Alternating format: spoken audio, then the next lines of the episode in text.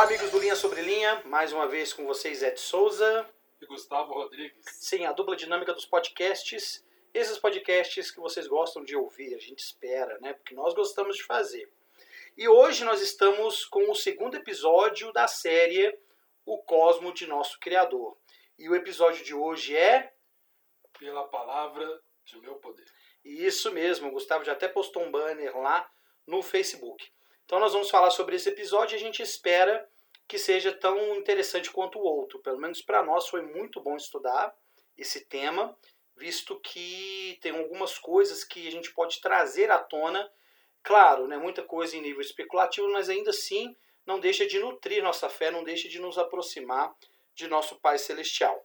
A escritura que uh, se refere a esse episódio está lá em uh, Moisés 1,32 e diz assim: E pela palavra de meu poder criei-as, isto é, né, o Senhor falando sobre todas as coisas no universo, a qual é o meu filho unigênito que é cheio de graça e verdade. E aí eu vou perguntar para o Gustavo qual foi é, o motivo né, de ter escolhido essa escritura e esse tema para a gente debater nesse segundo episódio. O que, que trouxe para você esse desejo de abordar Cristo como sendo a palavra do poder de Deus, né? a palavra que cria.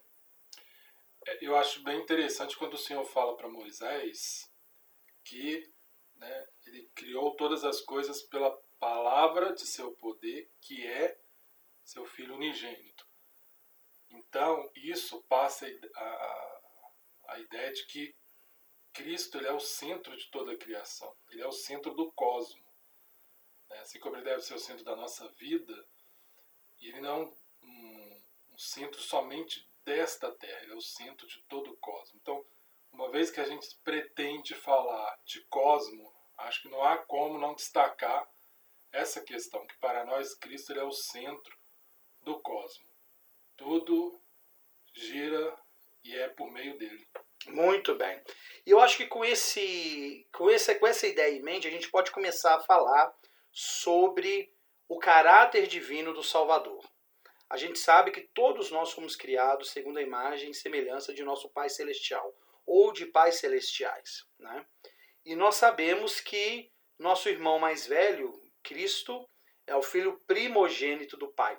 É interessante, né, Gustavo, que essa palavra primogênito pode ter mais de uma conotação quando você fala do evangelho, né? Porque o primogênito ele pode ser o primeiro gerado, mas na tradição dos, do, dos judeus e, e que chegou até nós até hoje, o primogênito pode ser também aquele que vai herdar os direitos de governo ali de uma determinada família. Foi assim, por exemplo, com Esaú e Jacó, que a primogenitura passou de Esaú para Jacó, e é interessante que isso aconteceu também com Efraim e Manassés, né?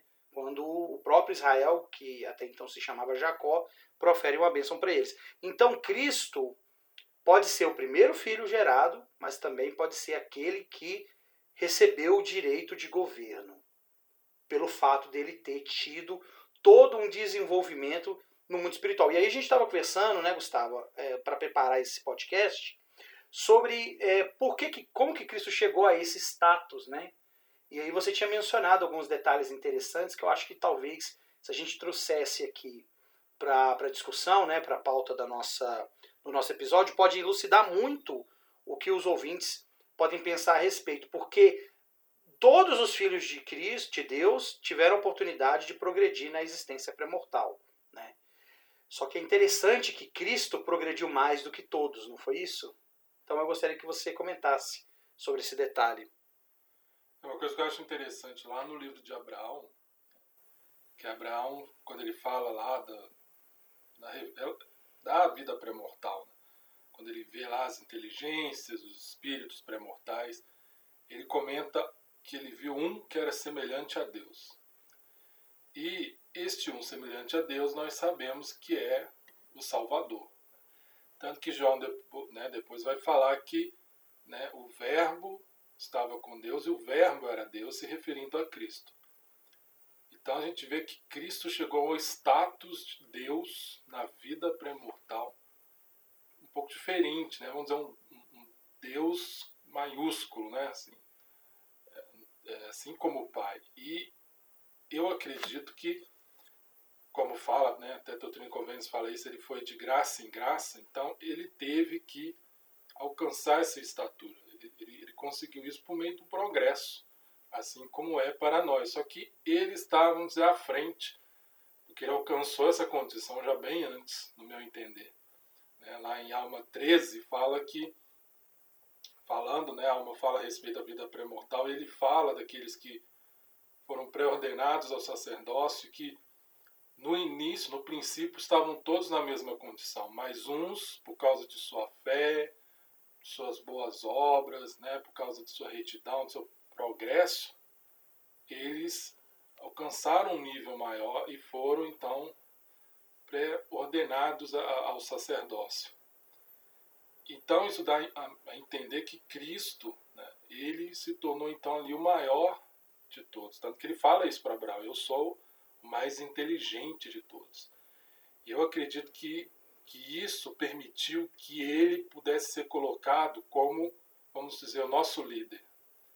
Entre todas as criações e entre todos os filhos do Pai, ele foi colocado para liderar e cuidar da salvação de todos os outros filhos do Pai, ou seja, né, a família de Deus. Então, é, Cristo foi preparado para essa função.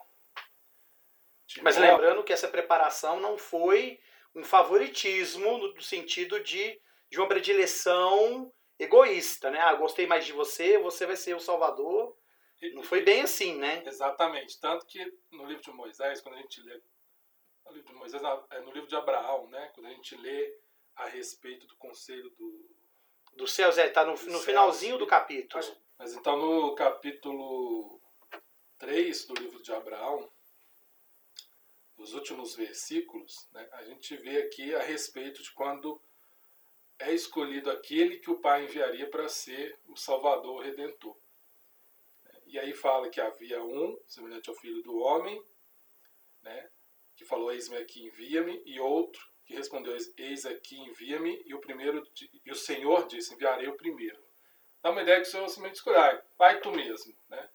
Mas certamente aqui é um, é um resumo bem, bem resumido, né? bem sintetizado do que ocorreu. E, e, certamente Cristo, né? Ele foi escolhido pela condição dele. Tanto tem um discurso de Bedna, que ele comenta que uma vez ele ouviu Ademar Maxwell falar, né? Dois apóstolos aí ele ouviu o Maxwell falar que a expiação foi, só foi possível devido ao caráter de Cristo. Ou seja, então esse caráter ele foi moldado né, ao ponto de Cristo ser como Pai para poder servir como um procurador do Pai na expiação. Porque ali ele representa o próprio Pai. É, é, é um Deus fazendo o sacrifício que tinha que ser como alma ensinou, infinito e eterno. Claro que Cristo, na existência primordial, teve acesso aos mesmos mandamentos, às mesmas leis que todos nós. A gente não sabe por quanto tempo a gente ficou na existência primordial e quanto tempo nós progredimos lá. A gente sabe que nosso progresso chegou a tal ponto que nós pudemos, pudemos vir aqui. Mas Cristo teve um destaque porque ele, por obediência, por vontade própria, pelo bom uso do arbítrio, conseguiu chegar a equiparar-se com um poder semelhante ao do Pai. Claro que faltava ali, ali um corpo físico, né? Para ele sim receber a glória e a plenitude do Pai, o que acontece depois, depois que ele ressuscita. Mas é, é, ali ele já tem esse status de Deus. Eu acho que é nesse ponto que a gente precisa chegar. Quando em Abraão ele fala, eu sou mais inteligente que todos, mostra que esse, essa inteligência que Doutrina e Convênios fala, que é luz e verdade, que eu acho que é um assunto também que a gente precisa depois pegar, destrinchar, porque é muita coisa para poder entender dessas palavras, inteligência, luz e verdade. E Cristo é a luz do mundo, Cristo é o caminho, a verdade e a vida, né? Então a gente tem um Cristo, né, um ser que se, que se assemelha ao Pai e que é o procurador do Pai, que portanto pode falar em nome do Pai. Por isso então que Moisés aprende que a palavra de Deus é o Filho significando que o filho age em lugar do pai, inclusive falando como o pai também, que é a investidura de autoridade, né, que a gente sabe que tem também. João, no capítulo 1, do versículo 1 ao 4, fala que ele era o verbo. Na gramática a gente sabe que verbo é um elemento que expressa ação, é uma palavra que expressa ação.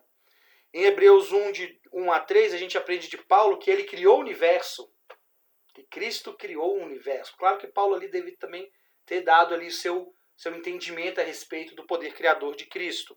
Em Apocalipse 19, 3 também a gente aprende que ele criou todas as coisas. Então não há nenhum equívoco em dizer que Cristo é o criador de todas as coisas, que podem haver ainda algumas religiões que não acreditam nisso, né? que acreditam plenamente num Cristo mais mortal, um ser que viveu mais nessa terra e que não teve um histórico pré-mortal, mas nós sabemos que ele é Jeová. Agora, eu te pergunto, qual foi esse poder criador que ele teve? Né? Como que ele conseguiu, Gustavo? Claro que a gente não vai conseguir chegar a uma resposta concreta, mas a gente pode usar as escrituras para nos apoiar. Como que Cristo conseguiu criar todas as coisas e por que, que ele foi colocado para criar todas as coisas a comando do Pai? Uma coisa que me chamou a atenção enquanto eu estava né, estudando esse assunto para esse episódio é duas escrituras em Doutrina e Convênios. Uma está na seção 93, versículo 10, que fala assim: Os mundos foram feitos por ele, os homens foram feitos por ele, todas as coisas foram feitas por ele e por meio dele e dele. E na seção 76, versículo 24, a gente tem Joseph, né, dando testemunho, ele fala que ele viu o Salvador e ele fala que por ele e por meio dele, dele, os mundos são e foram criados, e seus habitantes são filhos e filhas gerados para Deus. O que me chama a atenção é que nessas duas escrituras repete a mesma expressão por ele, por meio dele e dele. E isso me chamou muita atenção porque se a gente falar que algo foi feito por alguém, eu acho que é fácil entender que aquela pessoa ela é o autor, até a autoria é uma criação dela, ela que fez. Por meio dele, me dá a ideia de instrumento, ele foi um instrumento ali para que aquilo acontecesse. Mas me chama muita atenção quando fala dele, as coisas foram criadas dele. Porque para mim, quando fala que algo é dele, assim, algo foi feito dele, me dá a ideia de substância, né? Foi feita a substância dele, ou de um poder dele, alguma coisa que veio dele. Né? E quando a gente vai lá em Doutrina e Convênio, seção 88, né, o Senhor fala lá da luz e fala que o sol foi criado né, também por meio dessa luz, que é a luz de Cristo. Então, acho muito interessante essa, essa analogia, ele fala que o Sol, a Lua, a Terra, né, todas as coisas são feitas e mantidas por meio é, dessa luz de Cristo. Né? Que é uma luz real.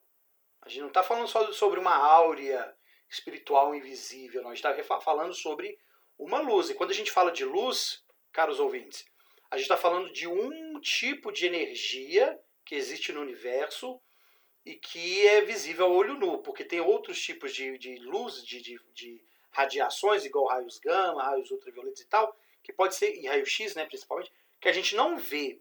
Mas a luz é algo que a gente pode ter contato com ela. A gente sente a luz, o calor que ela produz e a, e a luminosidade que ela produz também. Então, quando a gente lê Doutrina Convênio, sessão 88, que é, um, que é uma sessão interessantíssima para estudar, eu acredito que Inclusive, na, na, na, no cabeçalho dela, Joseph fala que foi a, a, folha de oliveira tirada do paraíso, né? Dizendo que realmente ele contém coisas muito preciosas para nós. Quando fala que o poder é, o poder que está no sol, eu vejo o sol agora que está sobre, sobre nossas cabeças, rachando de calor, e eu imagino a luz que emana de Cristo, que faz com que o poder do sol tenha esse poder. E pessoal, para quem gosta de astrobiologia, quem gosta de astronomia, sabe que o Sol tem uma superfície de 5 mil graus Celsius. É uma bola de gás gigantesca. Né? Imaginem só, o poder de Cristo é o poder que mantém vivo o poder do Sol. E que dá vida a todas as coisas também, o que está dizendo Doutrina e Convênio, sessão 88. Quer fazer um comentário e um complemento? É, no versículo 7 da, de, da sessão 88 fala assim, né? Verdade essa que brilha, falando a respeito da luz de Cristo. E fala: essa é a luz de Cristo, como também ele está no sol e é a luz do sol e o poder pelo qual foi feito. Ou seja, ele fala, está no sol, é a luz do sol e é o poder pelo qual ela foi feita. Mas três aspectos aí, né? E aí ele fala a mesma coisa da lua no versículo 8, ele também fala no 9 das estrelas, e no 10 ele fala que também a terra e o seu poder, sim, a terra sobre a qual estás. E o versículo 6 fala né, que ele subiu ao alto, ele subiu ao alto, como também desceu abaixo de todas as coisas, no sentido que compreendeu todas as coisas, para que fosse em tudo e através de todas as coisas a luz da verdade. Então, é, isso passa para mim a ideia de que Cristo ele tem todo o controle, né? ele conhece todas as coisas, ele tem todo o controle, ele consegue manter todas essas coisas? É muito interessante isso. Bom, a gente pode então ter uma, uma, uma, chegar a uma certa conclusão aqui plausível de que esse poder criador, criador que está em Cristo é o poder da luz dele, inclusive que é o poder que vivifica todas as coisas e que ilumina o entendimento do homem, né? A luz de Cristo. Então é uma luz real. Quando a gente fala de luz, olha que interessante, pessoal. Nós só enxergamos por causa da luz. Porque a luz reflete nos objetos e, e essa luz vem através, passa né, pela nossa íris, pupila, vai lá até chegar na nossa retina. Então é por causa da luz que nós enxergamos. E a luz também e o calor, né, que é uma, obviamente, uma consequência da radiação da luz, ela é importante para o desenvolvimento dos seres vivos. Né? Planta, as plantas, por exemplo, precisam da luz para gerar fotossíntese para produzir o, o, o, oxigênio. Né? E nós também, seres humanos, precisamos da luz do sol porque, por exemplo, a luz do sol ajuda-nos a ter vitamina D, que é importantíssima para o nosso organismo. Então a gente está falando de uma luz que vem de um ser que enche, como diz a doutrina Inconveniente seção 88, a imensidão do espaço. E quando a gente tem lá em Gênesis, capítulo 1, versículo 1, e criou, e, e criou Deus os céus e a terra, a gente vê que a criação, o processo de criação, no princípio, e esse princípio era o próprio Cristo, né? Porque lá em Apocalipse nós lemos que ele é o princípio das criações de Deus, né? Então ele é o primeiro e o último, tá? Ele cria tudo. E fala que houve luz, né? Haja luz e houve luz. Ele próprio se manifestando como sendo essa luz. E em várias, em várias partes de Doutrina e Convênios, principalmente ali no começo das primeiras sessões, nós temos falando que Cristo é a luz e a vida do mundo, luz que resplandece nas trevas e as trevas não a compreendem. Né? É muito interessante. Então, eu acredito, Gustavo e caros ouvintes, que essa luz que é esse poder criador, claro, aliado ao sacerdócio que ele tem e a essa competência que ele tem, maturidade que ele adquiriu, conhecimento também que certamente ele adquiriu, para poder organizar e manipular toda a matéria no universo. Não é mesmo? Big Bang, por exemplo, disse que o Big Bang foi uma explosão, não foi? Que causou aí uma, um processo que está acontecendo até hoje, né? E se foi essa luz que disse, e haja luz, e houve luz? E se foi o Big Bang foi justamente Cristo chegando nesse espaço vazio, nesse espaço de matéria inorganizada e se apresentando ali como a luz. E de repente esses elementos começaram a se convulsionar mediante a radiação dessa luz que é de Cristo. Porque, ora, se você pega essa energia, uma determinada quantidade de calor e, e coloca sobre um objeto, dependendo dele, ele vai irradiar calor, ele vai queimar, ele vai derreter, ele vai se transformar de uma matéria sólida, de repente, para uma matéria líquida. E aí você manipula ele de qualquer forma, né? Então eu acho muito interessante, Gustavo, quando a gente fala sobre Cristo sendo a luz e essa luz sendo literalmente um poder que cria coisas. É, um, um, uma coisa que eu gosto, né? É, lá em Abraão também. É, estamos usando muito Abraão, né? E nós vamos usar Abraão muito na próxima, no próximo episódio. Abraão 4, né, versículo 10 e 12, fala: Os deuses viram que foram obedecidos, quando eles estavam lá criando, né? E o 21 fala: E os deuses viram que seriam obedecidos. Então, os deuses ordenaram aquelas coisas e elas obedeceram por um tempo. Eu acho que também fala que eles vigiaram. Até que elas obedecessem. Até que elas obedecessem. Ou seja, né, dá a ideia de que embora né, Cristo tenha esse poder, né, Deus seja todo onipotente, ele, ele não age compelindo as coisas. Então acho que esse é um outro aspecto interessante do, do papel de Cristo ali como Criador no cosmos. Ele, não age compelindo, né? ele deixa que as coisas possam agir. Então, parece, como o Lei falou, né? coisas que agem e recebem ação. Elas recebem uma ação, e pode ser como você falou, essa influência de Cristo sobre as coisas, né? a matéria que estava lá, presente, inorganizada, e ela foi então organizada, é o que a gente tem de, de conhecimento no momento, e depois elas são livres também para agir, para que elas, né, para que se forme ali o que é pretendido. Então é, é interessante, eu, eu acho isso também, né? E aí a importância do caráter de Cristo. E quando falam os deuses, a gente percebe aqui, óbvio, é um plural, é um conselho que está havendo. Aquele conselho pré-mortal que a gente vê lá em Abraão 3, esse conselho pré-mortal, ele também participa da criação, sendo o Cristo principal, o que lidera e certamente o que teve a maior contribuição, mas outros ajudaram ele, auxiliaram nesse papel. Assim como será no dia do julgamento também. Então é interessante, porque é, um, é uma característica da família de Deus, né? sermos criadores, de certa forma. E, e aí, essa luz que vem deles, né, dos deuses, ou de Deus e de seu Cristo, é uma luz que nós, como seres espirituais, também temos. Né? Nós temos essa luz também. Talvez com o corpo mortal essa luz fique mais ofuscada, porque é uma matéria imperfeita. Mas Cristo no Monte da Transfiguração se revela para Pedro, Tiago e João. Mostra a verdadeira glória dele de um Deus, né? E Pedro, Tiago e João também precisaram ser transfigurados naquela ocasião, não é isso? E, e é interessante você falando que é, quem são esses deuses, né? Pode pensar assim. Esses são os grandes e nobres, aqueles que estavam lá, filhos espirituais do Pai, que participaram desse conselho, como Joseph Fielding Smith ele, ele fala a respeito disso, né? que outros, aqueles grandes e nobres, contribuíram para a criação. E me faz lembrar que a tradição judaica ela diz o seguinte, né? que Adão e Eva eles teriam uma veste de luz, de glória no jardim quando ocorre a queda, eles então perdem essa luz, eles perdem essa glória.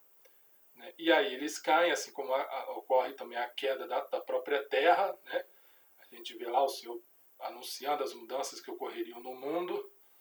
Eles deixam o jardim, vão né, lá para o mundo celestial e eles estão despidos dessa veste de glória, de luz. Então é, é interessante pensar isso. Né? Nós tínhamos uma glória, sendo que o mais glorioso deles era o primogênito do Pai, né? que era Cristo. É, e ele é colocado então para fazer essa liderança aí. E a gente aprende também no relato da, da queda que Satanás se transformou quase em um anjo de luz, né, para enganar. Então ele também tenta usar, né? Embora a gente saiba que Lúcifer, esse, o próprio nome já implica que ele era um ser de luz. Né? A descrição que Joseph dá de Moroni também é um ser cujo semblante parecia como um relâmpago, né? parecia né, resplandecente, o corpo todo cheio de luz. Então, é uma realidade. Seres celestiais têm uma luminescência, uma energia que é vista e sentida. Exato. Né? E e essa glória, ela fazia parte ali da vida pré-mortal. E a gente vê isso quando Cristo é chamado de a estrela da manhã. Isaías também comenta a respeito de Lúcifer como sendo a estrela da manhã, a estrela da alva. E Apocalipse fala que aqueles que vencerem receberão a estrela da manhã, a estrela da alva, né? que é, é identificada como sendo o planeta Vênus que é a estrela mais brilhante no céu. É a primeira que aparece e é a, prime a, primeira, a última a desaparecer quando o sol está nascendo. Então, essa época, inclusive, do ano é uma época boa para poder visualizar Vênus. Verdade. E, e, você vê que no meio da escuridão aquela estrela brilhante, ela se destaca. Né?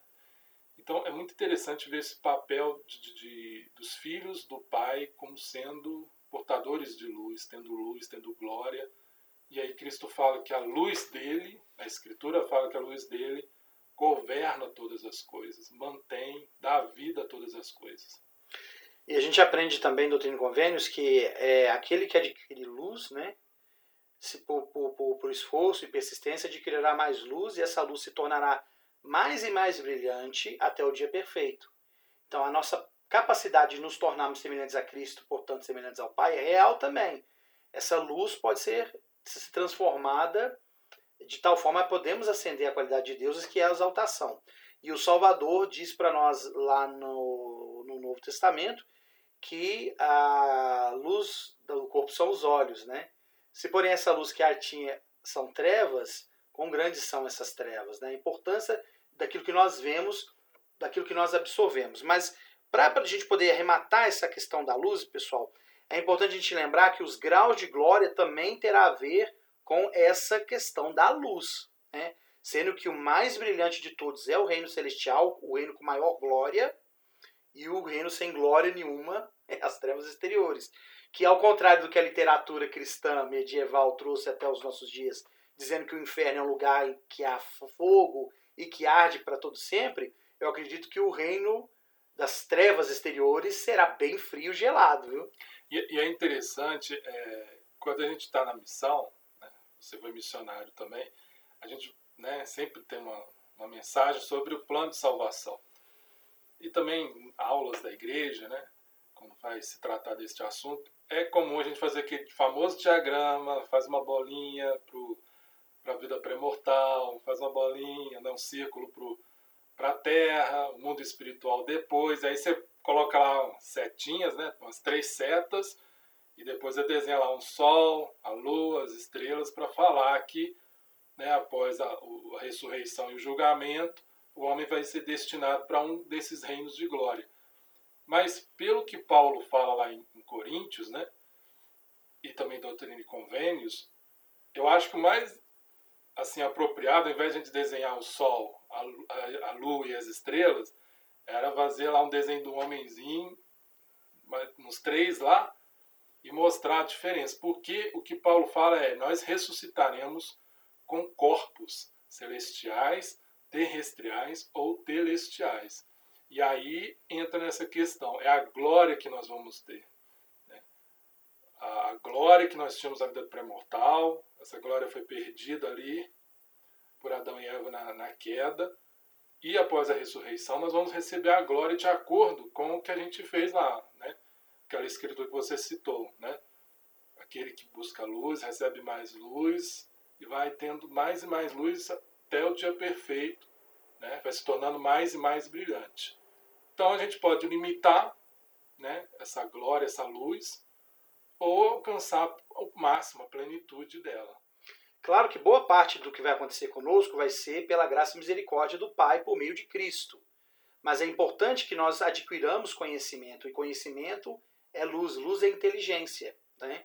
Então, por isso, queridos ouvintes, a gente apela tanto para vocês, para que além do que vocês estão ouvindo aqui, que vocês busquem escrituras também, né? que nós, na verdade, né? que todos nós possamos mergulhar no universo que as escrituras propõem e, se nos melhores livros, buscar tesouros de conhecimento, tesouros ocultos. Isso vai aumentar essa luz, por quê? Porque vai começar a iluminar nosso entendimento, né? E aí a alma fala que isso vai no final ser saboroso. Quando você começar a entender um assunto e começar a achar aquilo bacana, é sinal de que a luz que há em nós está aumentando. Então, Gustavo, para fechar esse, esse tópico, Cristo é a luz e a vida do mundo, literalmente, isso não foi só uma frase que ele disse de efeito, de bordão que a gente coloca lá num quadro de gesso e coloca na parede da cozinha. Não. Ele é literalmente a luz que dá vida a tudo, uma vida literal. Porque sem essa luz de Cristo nada poderia acontecer. Agora, se Cristo é a luz que governa tudo, e se ele criou todas as coisas, ele criou todas as coisas por quê? Por que, que ele criou tudo? Por qual objetivo? Deus, o Pai, deu para ele a autoridade e o poder para ele criar todas as coisas. Por que teve que ser ele? Sendo que o Pai também possui o poder de criar. Sendo, obviamente, né? isso é óbvio, isso é claro. Mas por que, que Cristo é chamado para ser a palavra do poder de Deus? Por quê? É um aspecto interessante que o, o, o pai né, designou Cristo como. Ele é quase o presidente né, da, da, da humanidade, né? ele é o cabeça ali. E ele representa o pai, né, de certa forma. A gente já falou aqui da investidura divina, tanto que para Moisés ele aparece como. É o próprio Jeová que está falando, mas fala como se fosse o pai. Né? Então, eu, eu penso que Cristo ele é, no princípio, escolhido para representar, representar o Pai na questão de ação, o verbo, de todas as coisas, do, do, do início ali de criar, manter e de redimir todas as criações do Pai. Né? De novo, criar, quer organizar, manter e redimir. Muito bem, Gustavo. Inclusive, né, ele se torna um, um criador duplo porque ele é o responsável pela criação física da terra, das coisas, e também ele se torna o criador no sentido que é por meio dele que vem a ressurreição. E aí a gente pensar que o nosso corpo físico é reconstituído, a alma fala isso, né? A alma, Ezequiel também teve a visão lá do vale de ossos, né? É, e aí é interessante porque Cristo participa também da nossa criação. É, é muito interessante, porque a gente fala assim, né? É, Deus gerou, ou criou, né, organizou o nosso espírito. Então, nós somos filhos espirituais de Deus, Ele é nosso Pai celestial. E aí, né, da união, nosso pai da nossa mãe, a gente nasce. E aí o pai e mãe se tornam ali co-participantes, colaborando com Deus e tudo. Mas na ressurreição, quem que é o criador do nosso corpo? É Cristo porque é pelo poder dele que nós somos criados. E aí, de certa forma, a gente pode falar que Cristo ele participa de toda a criação, inclusive a nossa, porque quando nós chegarmos, chegarmos na eternidade, o corpo físico ressurreto que nós tivermos é por meio dele. E ele se torna, então, nosso pai nesse sentido também. Uhum. Né? Assim como eu tenho um pai que eu considero pai, porque é por meio dele, por meio da minha mãe, que o meu corpo foi gerado, formado, eu nasci, Cristo vai é nosso Pai nesse sentido, né? E ele vai ganhando atributos ali que são de Deus. Pai do nosso espírito, e ele é o Pai também. Aqueles de nós que são pais e mães vão entender que é, o amor que um pai sente pelo filho, né? E é capaz de fazer qualquer coisa por ele, qualquer coisa mesmo, até dar a própria vida. Eu conheci uma mãe cujo filho precisava de um rim, e a mãe doou um rim dela. Né? Ela tinha dois rins, ela doou. Acredito que qualquer mãe faria isso, né? E Cristo adquire esse papel de redentor dele, não é à toa, ele também não é só o redentor da humanidade, porque ele tinha qualificações para isso. Em resumo, o que o Gustavo falou, Cristo cria todas as coisas ele compreende tudo porque ele está ao redor de tudo, tudo está ao, ao redor dele, ele está no centro de tudo. E ele é o poder que cria, organiza no caso, é o poder que mantém tudo em ordem, ele tira do caos e transforma em ordem, e ele é aquilo que é aquele que salva todas as coisas, aquele que redime tudo. E isso é belo. E quando eu isso, quando isso entra na minha mente, eu passo a ter mais amor pelo Salvador, porque ele deixa de ser um Cristo só, né, pictorizado ali da literatura, né, do romantismo medieval e tal, para ser um ser de glória que decidiu vir à Terra para completar o papel dele. Que ele teve um papel pré-mortal, um, teve um papel mortal e quando ele né, quando a gente ressuscitar, ele vai completar o papel dele depois dessa vida, que é quando ele vai entregar o reino para o Pai, né? quando todas as coisas é, forem é, feitas segundo a vontade do Pai, quando ele finalmente puder entregar, entregar o reino para o Pai dele. Eu acho isso muito legal e muito gratificante de aprender, Gustavo. Tem, tem uma, uma escritura que eu gosto muito no livro de Moisés, capítulo 7, que é o versículo 48. Enoque, ele viu a terra, né? tem uma visão ali da terra, e ele ouve a terra, fala, né? Ele ouviu uma voz que vinha de suas entranhas, ou seja, da terra, dizendo: Ai, ai de mim, a mãe dos homens, estou aflita, estou fatigada por causa da iniquidade de meus filhos. Quando descansarei e serei purificada da imundície que saiu de mim? Quando me santificará o meu Criador, para que eu descanse e a retidão permaneça sobre minha face por algum tempo?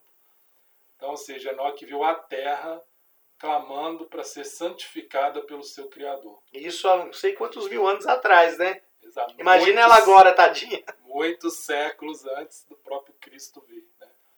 E aí é interessante que você vê que Cristo, no meu entender, ao se tornar como Pai, ele passa a ter ali controle, poder, governo sobre a matéria, sobre a inteligência, né?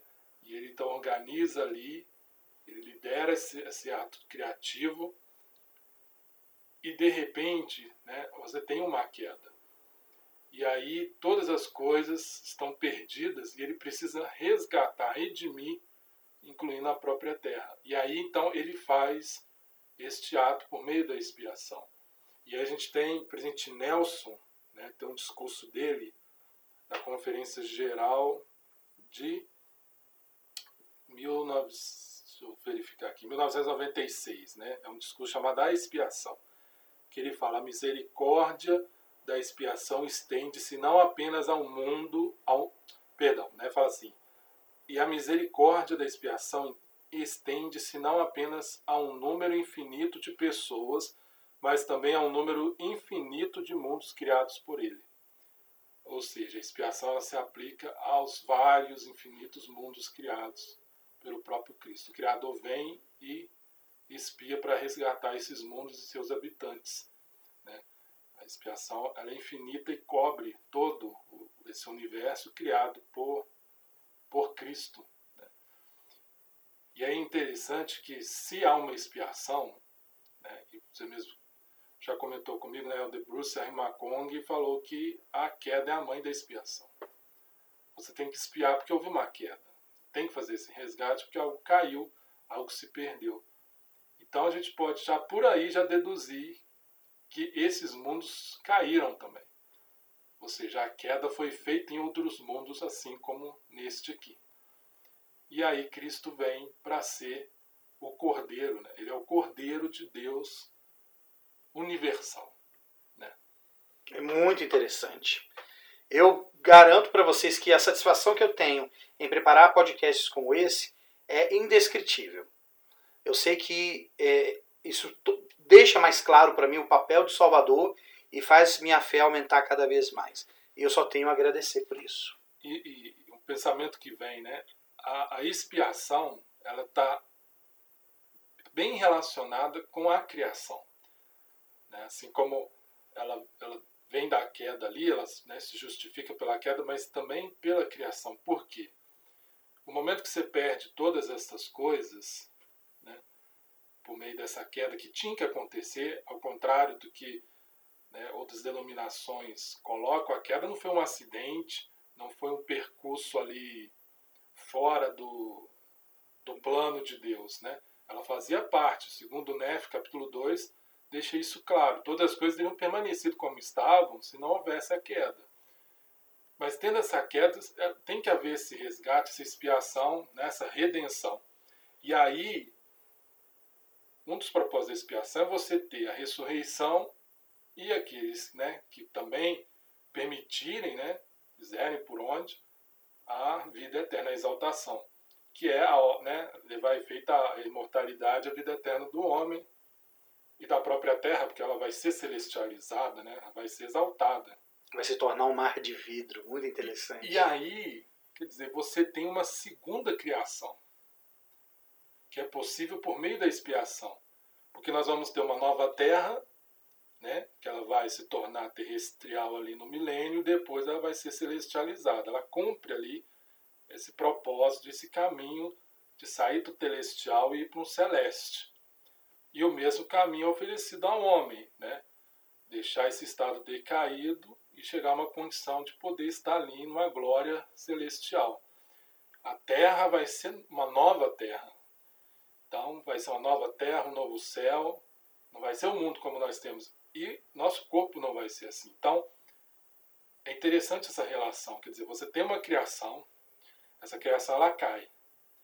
E aí você tem uma expiação para resgatar essa criação, para haver uma nova criação, que é por meio da ressurreição. Nós ressuscitaremos e esta terra as escrituras indicam que ela vai ressuscitar. E a gente vê aqui que outros mundos, né, pelo que o Nelson indica, também necessitaram da queda, da, perdão, da expiação. Então, logo, isso ocorre, essa segunda criação ela vai ocorrer por todo o cosmos, né, por todo o universo. E, e você estava falando, eu lembrei de outro detalhe que eu quase deixei passar desapercebido. Que a guerra nos céus, o que a gente conhece como a guerra dos céus, foi uma guerra de ideias, né? Você Macron que disse isso. E essa guerra de ideias basicamente era Cristo tem o poder de fazer a vontade do Pai, Cristo não tem o poder de fazer a vontade do Pai.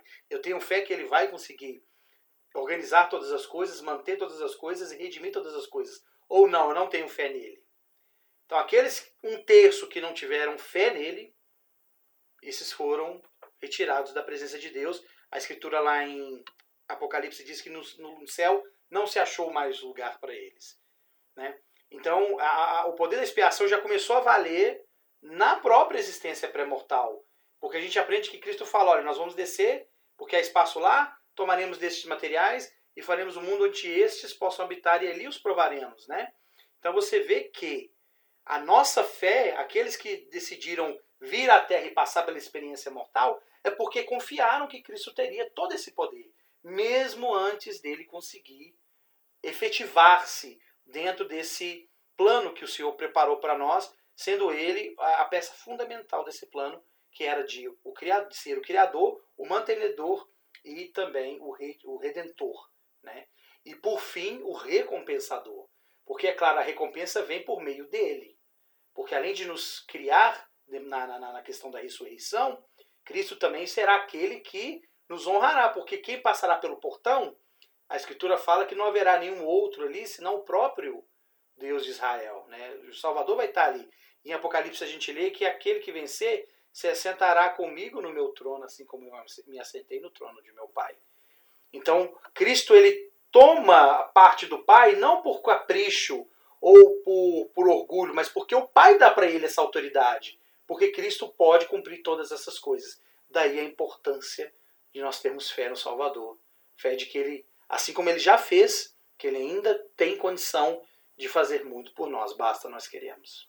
É literalmente alguém que chegou lá e agora tem a função de ajudar os outros a chegarem, que é chegar na presença do Pai, que é ter a vida eterna do Pai e assentar-se no trono, assim como o Pai permite que ele assente no trono. Tanto que João no Apocalipse ele vê um trono que é o trono do Pai, mas é o trono também do Filho, porque o Pai concede ao Filho a exaltação. E quem concede? Quem concederá a nossa se nós né, pudermos alcançá-la, se fizermos a nossa parte? É Cristo. É o próprio Cristo. E para a gente não delongar muito, porque apesar do assunto estar interessante, a gente vai falando em uma coisa puxa a outra. É, Brad Wilcox, que agora faz parte da presidência geral dos rapazes, é, em um livro dele sobre His Grace is Sufficient, né, a sua graça é suficiente, ele fala que Cristo não está lá na linha de chegada, acenando para a gente, pedindo para a gente vir, né? Nessa caminhada da mortalidade. Não, ele vai lá e volta com a gente, né? Ele faz o percurso com a gente também. O que é confortante, porque imaginar que ele está só lá no, na linha de chegada esperando, a gente tem que correr atrás, mas não, ele vem, a graça nos acompanha durante toda a vida mortal, um poder capacitador do qual nós podemos lançar mão sempre que quisermos, como ensinou a The Bedner. E é interessante lá. Tá vendo? Emenda um assunto no outro, tá vendo? Eu, eu vou fazer isso novamente aqui, que lá em, em, Moisés 1, aquela escritura que a gente usou para dar nome ao, ao, ao episódio, é 1,32, né? Fala, né, que é pela palavra de meu poder, que é o unigênito, filho unigênito, que é cheio de graça e verdade. A luz é considerada verdade. A gente tem uma relação muito interessante de graça e a luz, a luz de Cristo, que é a luz da verdade. Então, uma ligação aqui que é um, é, dá um estudo muito interessante. Né? E que o pai fala, e quando ele apresenta Cristo, ele fala isso em algumas outras vezes, né? Por exemplo, quando é, é, no batismo de Cristo acontece isso, né? Que ele fala, esse meu filho em quem eu me comprazo, cheio de graça e verdade, enfim. Queridos, obrigado pela sua audiência. A gente sabe que é, não é fácil ouvir um podcast talvez desse tamanho, mas que também não é tão cansativo se você gosta do assunto. Gustavo e eu gostamos muito e gostamos de trazer material interessante para vocês ponderarem. Esperamos que isso ajude vocês, assim como nos ajuda a aumentar sua fé e instigar o seu desejo por buscar mais luz, buscar mais conhecimento. Quero agradecer a audiência de vocês e agradecer também, Gustavo, mais uma vez pelo podcast de hoje. Ed, muito obrigado também pela, pela parceria aí. E quero dizer que o próximo episódio desta série vai ser show, vai ser top. Né? Podemos adiantar que não será só nós dois que estaremos no episódio, né, Gustavo? Mas vamos deixar né, só até aí. É, exato. Vamos criar um suspense. Isso, teremos uma terceira figura, uma trindade para esse próximo episódio, que promete, vai arrebentar o boco do balão. Então não percam o próximo episódio desta série, O Cosmos de Nosso Criador. Lembrando que o que foi falado aqui é a nossa opinião, baseado no que nós aprendemos e lemos, não corresponde necessariamente à base doutrinária de A Igreja de Jesus Cristo dos Santos dos Últimos Dias. Um abraço, pessoal. Até a próxima.